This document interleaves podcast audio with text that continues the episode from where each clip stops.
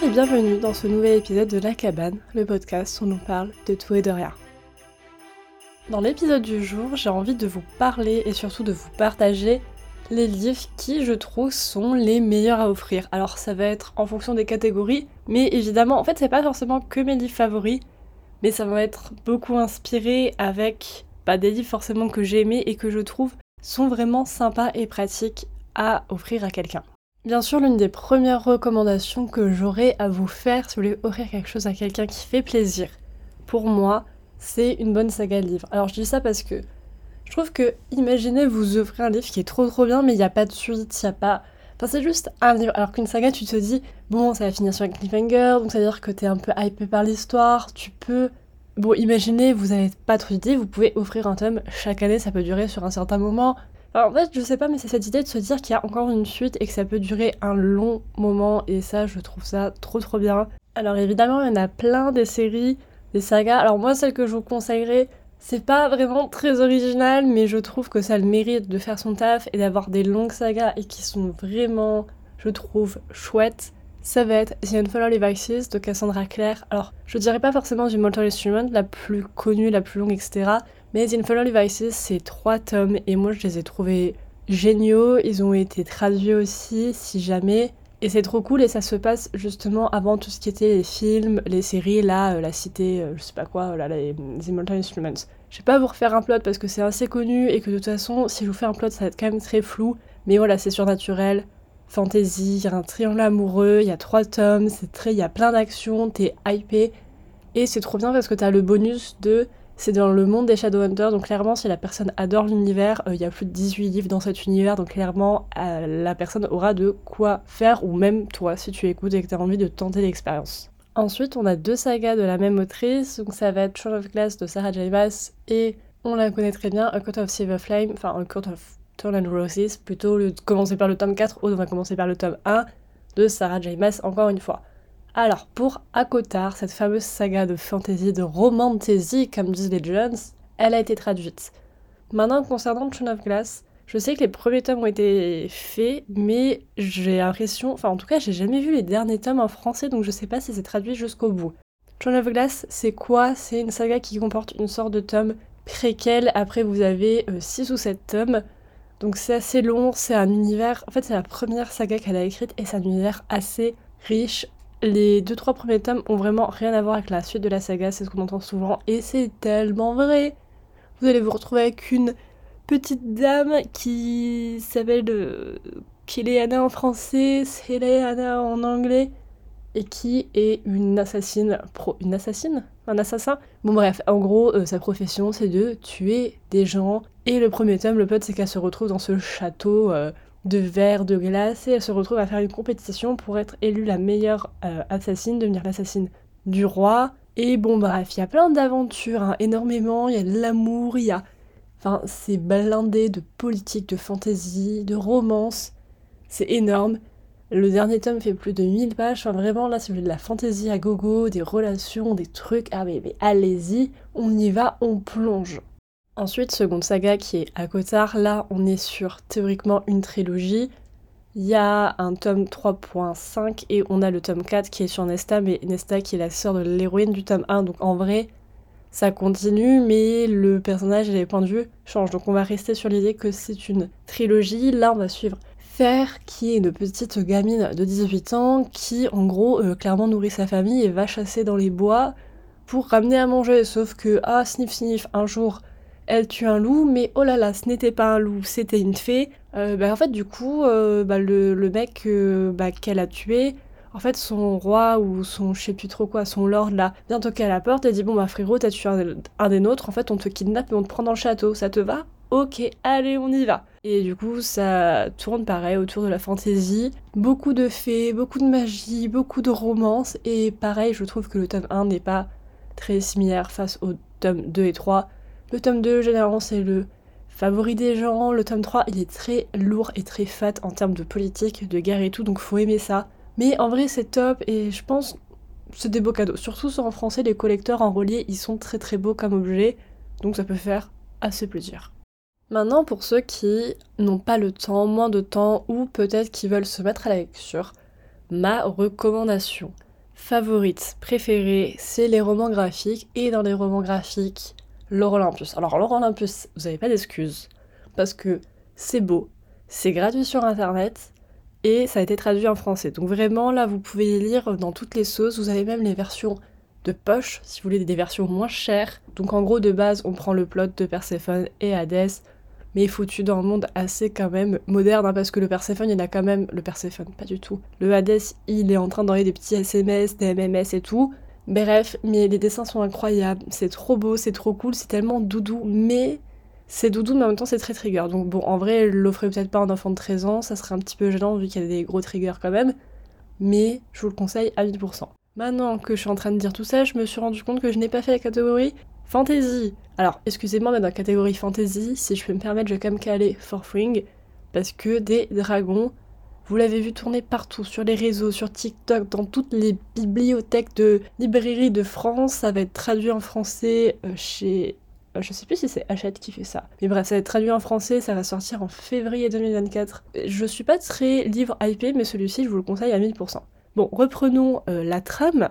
Vous avez pu remarquer, généralement, les livres que je vous conseille, c'est des livres qui ont dans une catégorie. Hein, voilà, romance, classique, etc. Bon, bah écoutez, là, ce livre-là n'a pas de catégorie, c'est juste lisez ce livre. Lisez ce livre, point. S'il vous plaît, vous pouvez deviner de quel livre, de quelle saga, de quelle série je vais parler. Attention, indice, j'en ai un tatouage sur le corps, mon unique tatouage d'ailleurs. Il s'agit bien évidemment de Magnolia Parks, et non, vous n'êtes pas en train d'écouter ce podcast en 1.5 ou .2, je suis juste en train de parler très rapidement de moi-même. Bref, Magnolia Parks. Alors pourquoi vous devez lire Magnolia Parks? Parce que c'est la meilleure chose de l'univers. Et si vous voulez pas me croire, si vous n'avez pas confiance en moi, je sais que tout le monde regarde Sarah, Caroline, Destiny, Elifem, en tout cas pour le booktube qui est un peu du côté anglais américain, et c'est toute sa vie. Donc si vous voulez pas me croire moi, croyez Sarah, s'il vous plaît. Magnolia Parks, c'est quoi le tome? En fait, bon, il faut une explication rapide. Actuellement, on a 4 tomes. Il y en a deux sur Magnolia, deux sur Daisy. C'est le même univers, tout se relie, c'est les mêmes personnages, c'est juste que bah, les deux sur Magnolia sont basés sur la romance avec Magnolia et ses points de vue, et ce Daisy sont basés bah, sur son histoire à elle. Mais on a aussi le point de vue de son frère Julian qui est l'un des amours de ma vie. Le raccourci très très court, parce que c'est un raccourci bien évidemment, c'est de dire que Magnolia Parks, c'est la sorte de Gossip Girl britannique. C'est un peu vrai parce que Magnolia est très, voilà, Gossip Girl et blabla, et elle parle tout le temps de ses vêtements qui sont très haut de gamme. Elle est incroyable, mais je suis désolée, c'est tellement réducteur de dire ça parce que Magnolia Parks, c'est un style d'écriture, c'est une dinguerie. Juste, même écouter les interviews de l'autrice, enfin, tu te rends compte que cette personne, tu te rends compte pourquoi elle écrit des trucs pareils. C'est parce que vraiment, il y a toute une trame, tout un truc derrière. Et vraiment, j'ai jamais lu un livre comme ça. Je pense que je relirai jamais un. Elle a un style d'écriture tellement qui est différent. Les personnages, ils ont l'air tellement réels. Et encore une fois, l'écriture est vraiment Mayoya Pars. Lisez-les. Daisy 8 aussi. Il y a un tome 5 qui sort en janvier-février de l'année prochaine. Vraiment, là, si je dois vous dire quelque chose, d'offrir un livre à quelqu'un, de le lire, c'est Manuela Pars. Évidemment, maintenant, on va quand même faire une petite transition. Les livres de romance, ça fait toujours plaisir. Je vous avoue, là actuellement, ça m'a fait un peu bizarre, mais j'ai aucun livre de romance à vous recommander, aucun où je me dis, ça vous voyez, c'est l'amour de ma vie, c'est ça que je vis dans ma vie. Non. Après, comme saga, il y a les Chestnut Spring qui sont sympas, pas trop mal, mais c'est pas des, dingueries. En revanche, en vrai, je viens de penser à un livre, moi, qui m'avait beaucoup marqué. Après, j'ai jamais réussi à le relire, donc je sais pas trop ce que ça vaut, mais c'était From Look With Love de Marina Zapata. Il m'avait fait ressentir des trucs, il m'avait tellement maintenu éveillée. À ce jour, je pense que c'est l'une des meilleures romances, enfin en tout cas, sensation de romance que j'ai lues. Et c'est sur euh, le patinage artistique en plus. Mais après, euh, voilà, c'est quand même très long, c'est pas la meilleure écriture du monde, mais franchement, ça avait grave bien fait son taf. Mais c'est vrai qu'à l'heure actuelle, j'ai pas d'autres romances à vous recommander, mais en tout cas, comme format, je trouve ça hyper facile à lire. Et je trouve que ça fait toujours plus ou moins plaisir. Ensuite, on arrive avec la catégorie mystère. Dans la catégorie mystère, j'ai deux livres à vous recommander. Deux livres, alors un qui est plus connu que l'autre, mais c'est vraiment la même vibe, vous allez voir.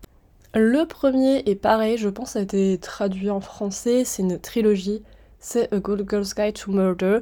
C'est trop bien, c'est trop bien, c'est une gamine, encore une fois, de 18 ans qui se retrouve à enquêter sur un mec qui a disparu. Tout le monde pense que c'est un suicide, mais Hmm, étrange, étrange, ça ne l'est pas et c'est embarqué. Enfin, moi j'ai trouvé que c'était l'un des meilleurs livres mystères que j'ai lus. Tout simplement parce que pour une fois, c'était pas cette vibe de Sherlock Holmes, de c'est une meuf qui sait tout, ou parce qu'elle est pote avec euh, son frère dans le FBI, elle peut faire des dingueries. C'est vraiment une meuf de 18 ans qui se retrouve à faire des choses comme toi au lycée tu fais à 18 ans. Genre euh, si tu veux enquêter, bah t'es dehors, t'es dans la rue, c'est dangereux, t'as aucun contact, t'as pas des dingueries, t'as pas des capacités en hackage vidéo euh, ou sur internet de fou. Enfin, c'est juste réel, et du coup, vraiment, quand elle fait des dingueries, t'es vraiment là derrière elle, et t'es en mode putain, mais c'est dangereux, mais qu'est-ce que tu fais, meuf, genre reviens, s'il te plaît. Bref, moi j'ai adoré le tome 2, elle commence à avoir un podcast, donc du coup, le livre audio, c'est trop cool. Le tome 3, je l'ai même pas fini tellement qu'il me stressait, tellement j'étais en mode, mais putain, mais qu'est-ce qui se passe? Alors, par contre, bon, je vous préviens quand même, au fur et à mesure, ça devient un peu trigger hein, quand même. Hein. Il lui arrive des choses pas cool à la meuf, et littéralement, le troisième livre, c'est vraiment que sur euh, le PTSD, genre son choc post-traumatique de ce qui s'est passé dans le 2. Donc, c'est pas trop fun fun, mais c'est trop bien fait. Et l'autrice sort bientôt un nouveau livre de, du même. Euh, enfin, pas du même univers, mais dans la même vibe. Et donc, mon autre recommandation qui est dans cette même idée, c'est Finlay Donovan is Killing It.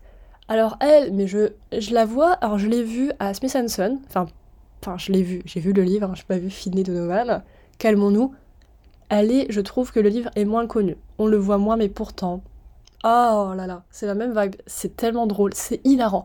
Vraiment, le plot de base, c'est cette meuf qui, en fait, se retrouve être engagée euh, comme une, tueuse à gages. Mais elle est pas tueuse à gages, mais pas du tout. Genre, vraiment, la meuf est écrivaine. C'est juste qu'il y a eu un énorme cri, un quiproquo. Oui, un quiproquo. Et du coup, en gros, elle parlait du plot de son livre, qui parlait de meurtre, et quelqu'un l'a entendu, quelqu'un a pensé que, évidemment, ça veut dire qu'elle était tueuse à gages, mais pas du tout. Et la meuf se retrouve euh, avec ça, elle se retrouve avec un cadavre sur le dos, à pas savoir quoi faire, enfin vraiment, c'est un délire. Il y a de la romance, il y a énormément d'humour, c'est trop bien, c'est une trilogie, enfin vraiment, je vous le conseille à fond, c'est hyper drôle. Après, on a les classiques. Les classiques, allez, je vous en balance deux, comme ça c'est gratuit. Charles Dickens, Great Expectation, est-ce que je recommande juste parce qu'il est mentionné dans The Infernal Devices? Oui. Ensuite, deuxième classique, le classique du The Portrait of Dorian Gray de Oscar Wilde, le portrait Dorian Gray, Gray, Gray, oui, on va dire ça comme ça, qui est juste génial, philosophique, il est pas trop long, il est trop beau, enfin vraiment, de classique, miam miam, ou alors Les Hauts de Hurlevent de Emily Bronte que j'ai adoré. Et enfin, on va terminer là-dessus sur la non-fiction. La non-fiction, j'ai un Holy Trinity, vraiment. Alors j'en lis pas énormément, mais quand j'en lis, mais je les avale. Ils sont géniaux. Premier en haut, en top, que dis-je de la liste? C'est le plus récent que j'ai acheté, mais il est incroyable. C'est Conversation on Love. Il est d'une dinguerie pas possible. Et vraiment, ça vient de quelqu'un qui a téléchargé un nombre incroyable de e-books sur le sujet et qu'il n'y en a jamais un qui m'a captivé. Donc vraiment, celui-ci, on le garde en tête, il est trop bien.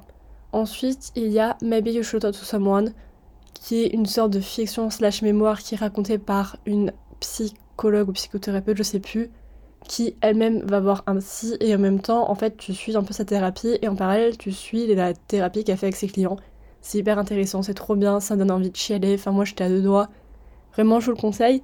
Et le dernier, alors là, c'est un, un favori juste pour moi, mais bon, je vous le partage quand même. C'est Talking as Fast as You Can de Lauren Graham, qui est en gros l'un des mémoires de l'actrice qui joue Lorelai dans Gilmore Girls. Et le livre en audiobook est incroyable, il narré ben, par elle et c'est hilarant, c'est fun, c'est cool. Ça rappelle Gilmore Girls et on aime Gilmore Girls, surtout moi, mais quand même de façon générale. Bref, c'est toutes mes recommandations. Si jamais ça vous a plu, n'hésitez pas à partager, à mettre une petite note, un petit commentaire. Et moi je vous fais des gros bisous et je vous dis à très bientôt. Bye